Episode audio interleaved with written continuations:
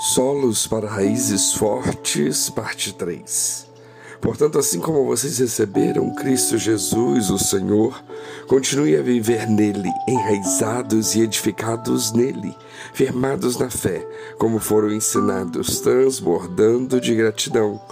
Colossenses 2, 6 e 7.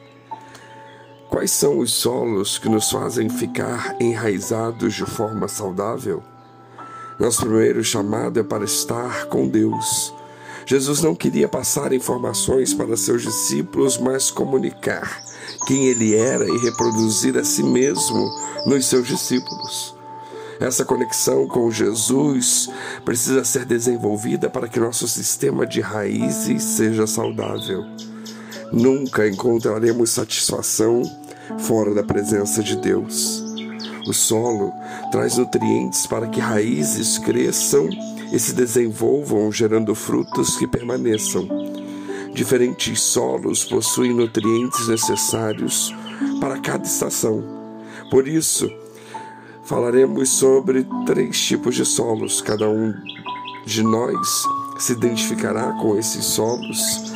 São eles que fazem com que nossa vida se torne enraizada de forma saudável. E o terceiro solo é o solo da comunidade. Davi fugiu da cidade de Gate e foi para a caverna de Adulão. Quando seus irmãos e famílias de seu pai souberam disso, foram até lá para encontrá-lo. Também juntaram-se a ele todos os que estavam em dificuldades, os endividados e os descontentes, e ele se tornou o líder deles. Havia cerca de quatrocentos homens com ele. 1 Samuel 22, 1 e 2. Engraçado que Davi possivelmente foi encontrado por pessoas que ele gostaria de continuar escondido. Não parece com a nossa vida, nos escondendo de gente esquisita e sendo surpreendido quando nos tornamos, quando essas pessoas tornam o nosso líder. O processo de Deus na vida de Davi foi criado para transformá-lo em um líder que pudesse suportar o peso das responsabilidades e o destaque do que se seguiria. A vida em comunidade é surpreendente. Temos oportunidade de nos relacionar com pessoas tão diferentes, de criações, estilos de vida, condições financeiras muito diferentes da nossa. Jesus se relacionava com todos, ele não era solitário. Muitos elementos da nossa cultura focam na individualidade, como se fosse muito melhor estar só. Estar só por muito tempo leva ao isolamento, à tristeza, insatisfação, até depressão. Já o viver em comunidade promove contato com pessoas ímpares, nos expõe a conversas que mudam nossa forma de ver a vida. Na igreja, crescemos como pessoa a comunidade traz esse senso de pertencimento, esse senso de família. Em comunidade vivemos o sentido do corpo de Cristo, cada um em seu formato, para o bem do corpo todo. Em comunidade exercemos nossos dons, somos influenciados e influenciamos.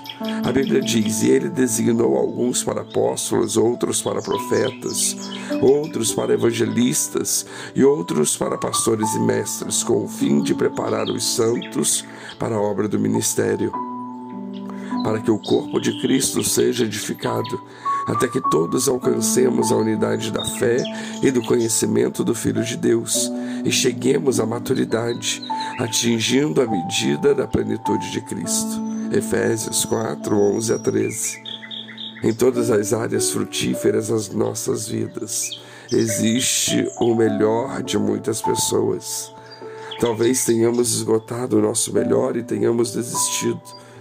Decidamos então expor nossa vida a alguém de nossa confiança na igreja. Talvez exista algo revelador no melhor do outro que transformará a nossa vida pois a Bíblia afirma em Provérbios 13, 20: aquele que anda com os sábios será cada vez mais sábio. Todos nós temos pontos cegos. Deus nos deu uma visão de 360 graus. Não é apenas Deus quem revela as áreas que precisamos enxergar. A comunidade também faz isso. Precisamos ser humildes o bastante para ouvir o que vem em nós. Uma das principais batalhas do cristão é o desencorajamento.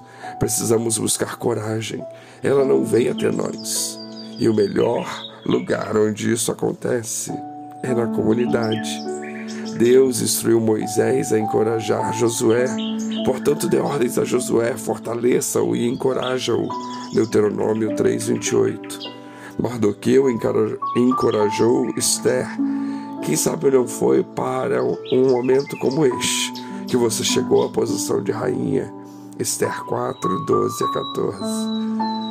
Portanto, que venhamos a entender que é na comunidade que somos fortalecidos, que encontramos nutrientes para nosso crescimento.